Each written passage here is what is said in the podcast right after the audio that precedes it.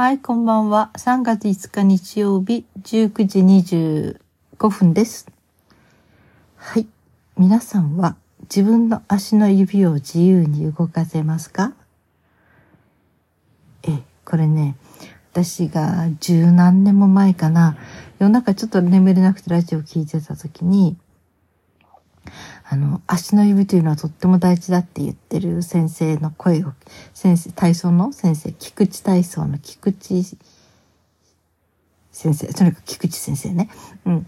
その先生の話を聞いてた時に、ああ、足の指って大事なんだって知ったんですね。で、割とその菊池体操という体操をしてる先生なんだけど、その足の指と手の指を握手させる。要するに足の指に手の指を挟んでいくんですね。うん。そして握手させて、足、あの、そのままぐるっと足首を回すという体操がとても大事っていうので体操に組み入れてるんだけど、あの、その時に足の指がどれだけ大事かっていう話もよくするんですよ。で、足の指って足の、要するに物、体が突っかかって転ぶとか年取ってきてね。それから足の指をあまり上手に動かせないとか、そういうのって足の指の筋肉の問題だと思ってる人がいるかもしれないけど、これは脳の問題なんですって言うんですね。足の指と脳はつながっていて、だから足の親指の、例えばね、足の親指を動かす。それは脳のその部分とつながっている。で、その足の指が動かなくなるっていうことは、その動かない指と、あの脳が、のつながりあまりよく取れていない。ということで、足の指をちゃんと一つ一つ動かせるようになって、自由に動くようになると、その部分のを司ってる。要するに脳が活性化していくという話らしいんですよね。それ聞いて、え、足の指ってそんな大事なものだったんだって初めて知ったんですよ。で手の指はね、割としょっちゅう使うし見てるから、なんとなく気にしてるけれども、足の指ってほとんど気をつけたことないなって思って、まあ足裏の一部みたいな感じでね、一部ってか、まあ足に、足の甲というか足にくっついてるものぐらいで、あんまり指の重要性っていうのはね、感じてなくて、まあたまにね、小指を怪我したとか、そういう時に小指一本怪我しただけでもすごく歩きづらくなるということはまあ実感としては感じたことあったけどね。それでちょっと自分でやってみたんですよね。でその先生よく言うには足の指を赤ちゃんみたいにパーって思いっきり広げる。赤ちゃんの足の指ってバーって開くんですよ。見事に。うん。子供たち見てすごいなってちっちゃい時、子供とちちっちゃい時見て思ったんだけど、でもなかなか足の指が開かない。うん。要するにくっついちゃう指があったりしてね、いくら、うん、うんって頑張っても足の指がなかなか開かない。で、それは何の問題もないと思ってたんだけど、いや、これは問題があるんだなってことが分かって、まずね、とにかく足の指を毎日開く練習をしましたね。うん。そしてその時にね、えー、やってみたんですけど、自分の意思で、例えばね、手の指だったら自分の意思で人差し指とか中指とか小指とか別々に動かせるでしょ？うん。ところが足の指ってね、一回とその自由に動かせないんですよ。皆さんもやってみてくださいね。足の指に、例えば小指と親指ぐらいのできるかもしれないけど、中指とか人差し指とか薬指とか、これを一本だけ動かそうと思ったらなかなか動かないんですよ。他の隣の指がくっついてきちゃったり。これやってみたら自分で唖然する、唖然とすると思うんだけど、この足の指が一本一本独立して動かせるというのはすごいことなんですよ。これができる人本当にいろんな意味で、まあ、ただ器用とか言うだけじゃなくて、それだけ柔らかいってこと。要するに脳もそれだけ、こう、なんていうのかな？活性化できるということなんですね。そしてこれはまあある意味でいいことに訓練していくと、えー、動くようになってくる。そして頭と、えー、脳と指がつながっていく。で、これが大事みたいでね。本当にまどっこしいですよ。自分でうーんって思うんだけど、あの、ね、なんとなく自分の足で動かしてるような気がしてますよね。ところがね、これ本当一本一本切り離して動かないんですよ、なかなか。切り離して動くのまませいぜい小指と親指。あとはね、人差し指だけ動かそうと思っても他の指も一緒に動いちゃうし、何指が難しいかな私、足のね、薬指と中指が割とくっついちゃうのかなこれ、なかなか離れない。うん。だから、これをそれぞれが独立して動くように、例えば、気が向いた時に練習するとか、前にちょっと1分でも30秒でもそれを日課に入れるとか、そういうことを気をつけてすることで、まず脳が活性化するということがあるらしいですね。これは脳のためですね。要するに、まあ、老人になって、だんだん脳が衰えてくるのを防いでいく。何歳になってもクリアな脳を保つためには、頭ね、足の指がとても大事ということですね。うん。それとね、私、あの、昨日届いた本かな？それはね、最強の、最も強い脳っていう題が書いてあって、で、副題がスマホ、脳、脳とこ脳の脳ですね。脳みその脳ね。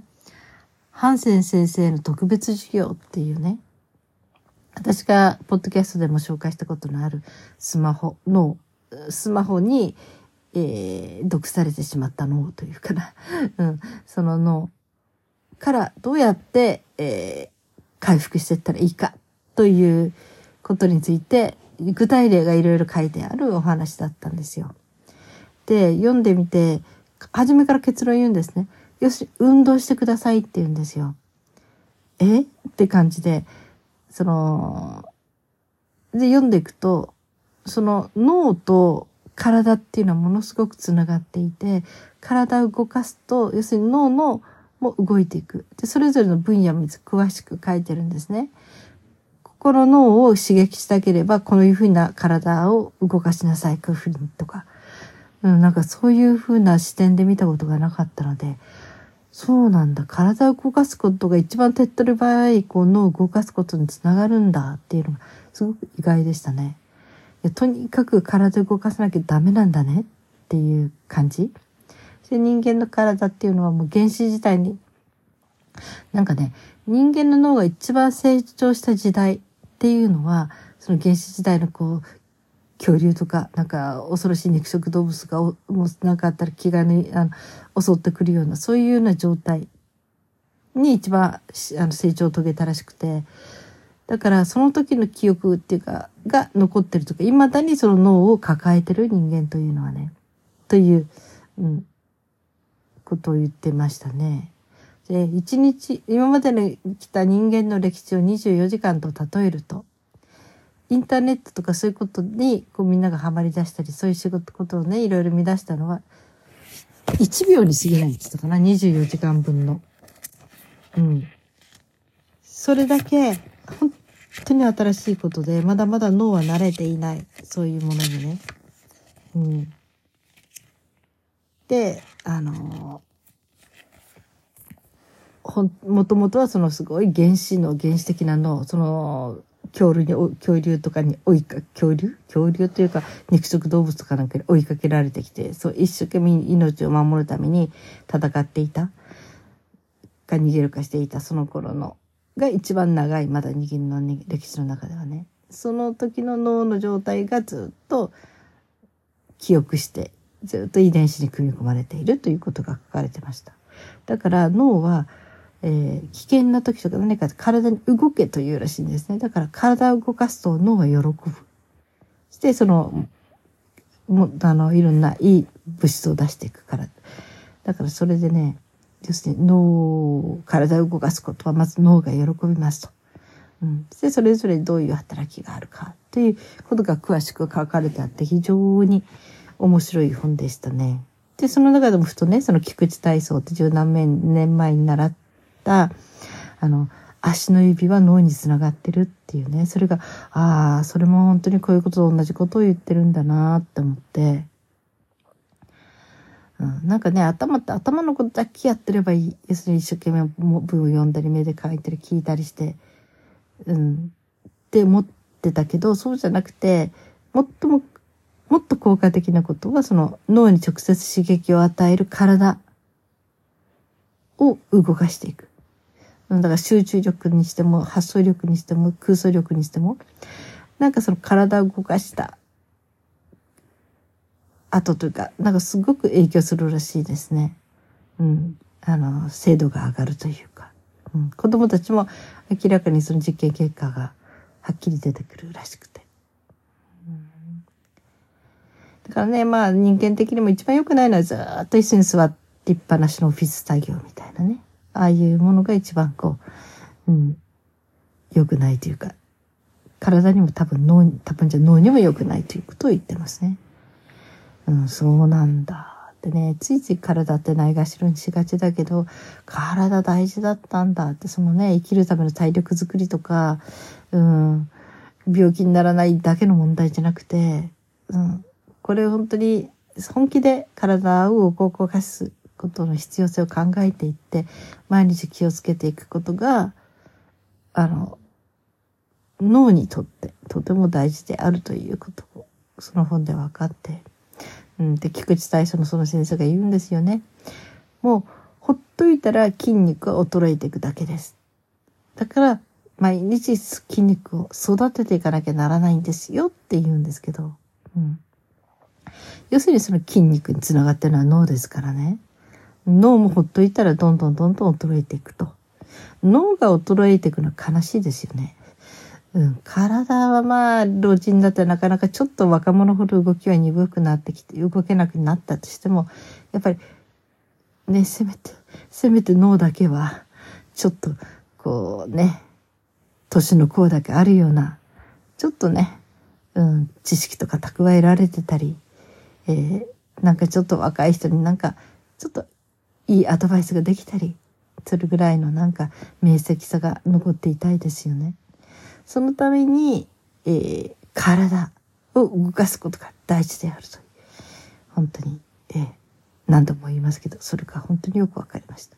だから病気で寝ていて動かせない人でもとにかくそんな大きな運動しなくていいんですよ。足の指だけまず動かしてみる。足の指を親指と人差し指、小指、それぞれが、あの、動くように。なんかクロスって言ってましたね。えー、うんと、足が器用になってくると小指を自分の隣の人差し指の上に乗せられる。足の指のね。それから自分の親指に足の指の人差し指を自分のその右足の右足の親指に乗せる。それでクロスがいろいろできる。この練習も結構いいらしいですね。うん。本当にほっといたら老化する一方。でも筋肉は死ぬ寸前まで育てることができるというね。脳も同じであると。本当にねこれはね。うん、では一度皆さんやってみたらいいですよ。愕然としますから自分の足の指がいかに自分の言うことを聞かないか。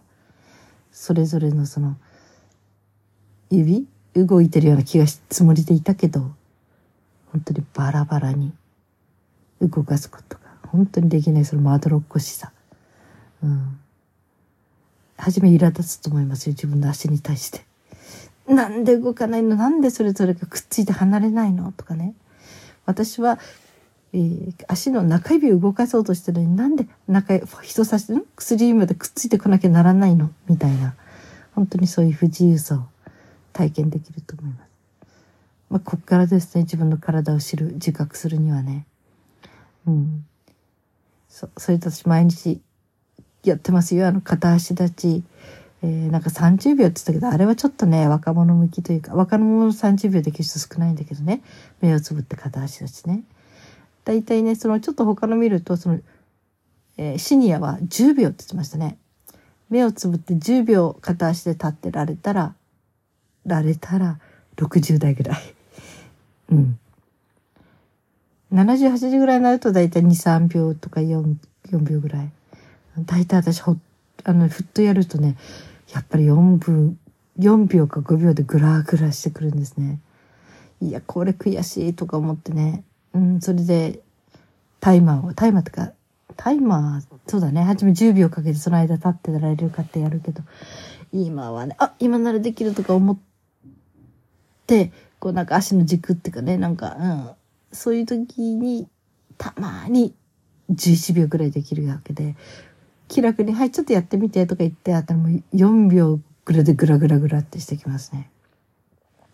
これは脳の問題らしいです。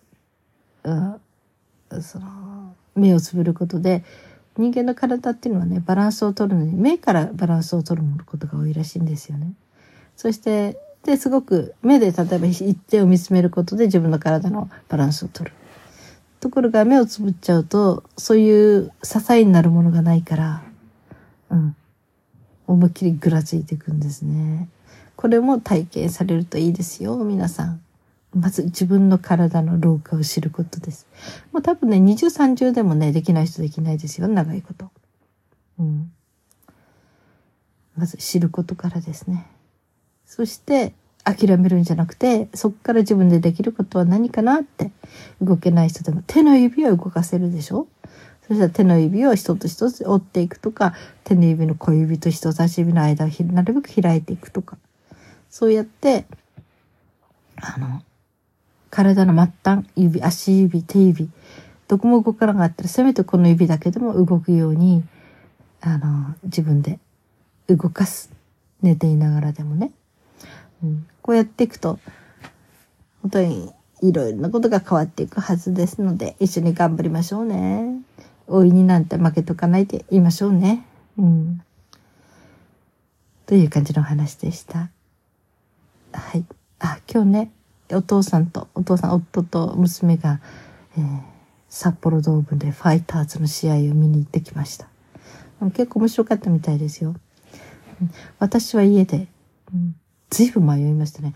いやマイナポイントでとにかく思いっきりごちそう取る、食べるんだとか思ってたんだけど、なんか、いやでもちょっと高いな。こんな後悔しないかなとか思いながらずっと、120分待ちとか言われて、あの、デリバリーのね、お寿司ね、120分とか思って、いや、その間どうしようとかね、なかなか、あの、決断がつかないんですよ。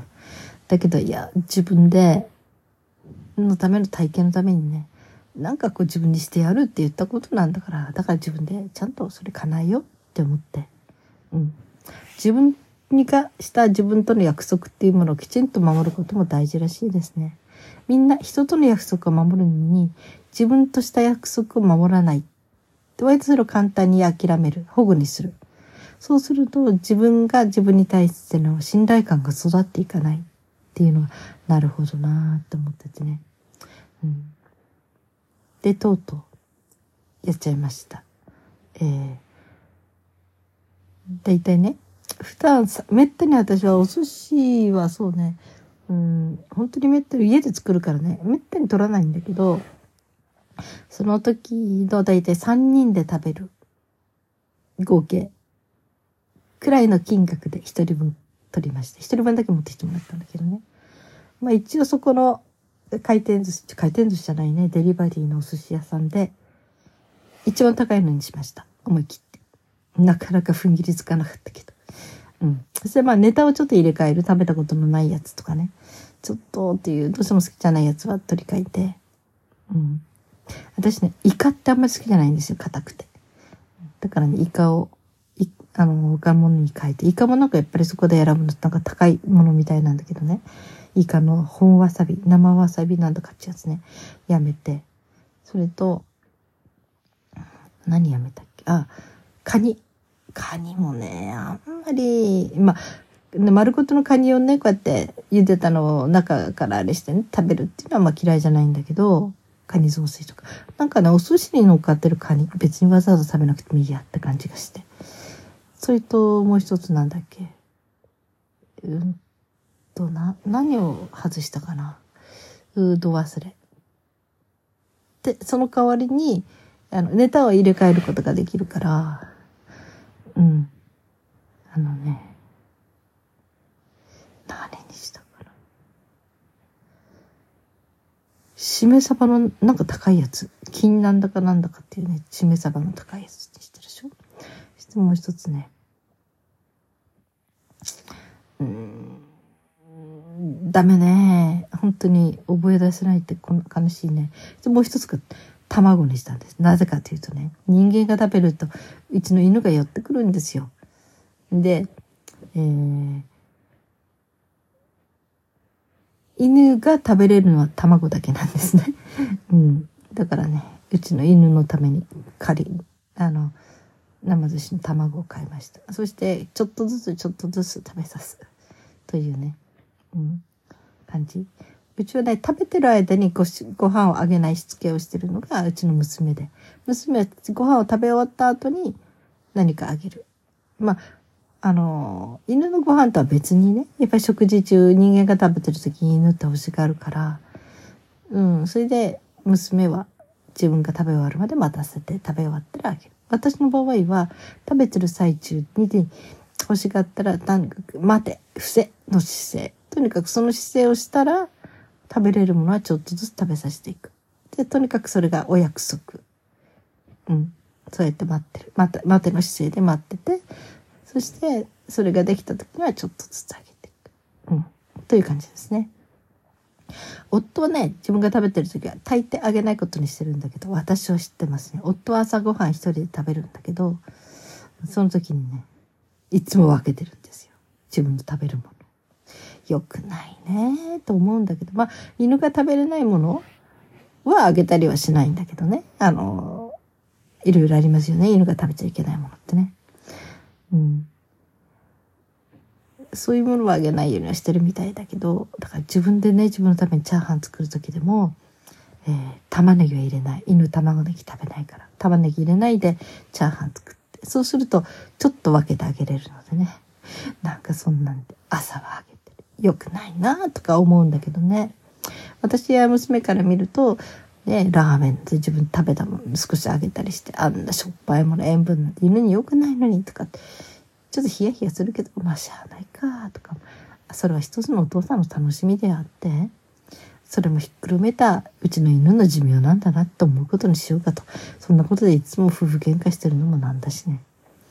親子喧嘩もね。もうそれぞれがそれぞれのできることを精一杯ね、知る、するしかないんだし、犬にとっていいことは、それぞれがそれぞれできることをするし、うん、犬にとっていけないこともそれぞれが、えーしないでいることもいろいろそれぞれの基準であるしね。うん、だから、まあ命に別状がない限り、お互いのことはお互いのことで、あまり、うん、それぞれがそれぞれのルールがあるということでね、いこうかなというふうにしてます。まあそんなんで、えー話は置いといて、まあそんなんで、うん、取りました。食べました。うん。でもね私一つね、ネタ変えるの忘れちゃって、まあ私、新しいものとか食べたことないもの食べるの好きだからね。いいかとか思ったんだけど、のどぐろっていうのがあるんですよ。あったの。それでね、高級魚の一つ、高級な魚の一つらしいんだけど、私あれは口に合いませんでしたね。食べるときに食べて、んなんだ、これ食べにくいな、私のには好きじゃないなと思って、一個だけそういうのあって、後で名前調べたらそういう名前でした。のどぐろっていうのね。うんまあ、それもいい経験でした。まあ、そんなんで今日一日が終わりましたね。はい。足の指、脳との体のつながり。これ、本当に、とても新鮮な。まあ、聞いてはいたんだけどね。なおさら、かく、あの、ちゃんと意識を高めなきゃって思った本、最強のスマホのハンハンセン先生の特別授業という本でした。はい。皆さん、今日はどのようにお過ごしだったでしょうか？お疲れ様でした。そして今日も生きていてくださってありがとうございます。それではまた明日。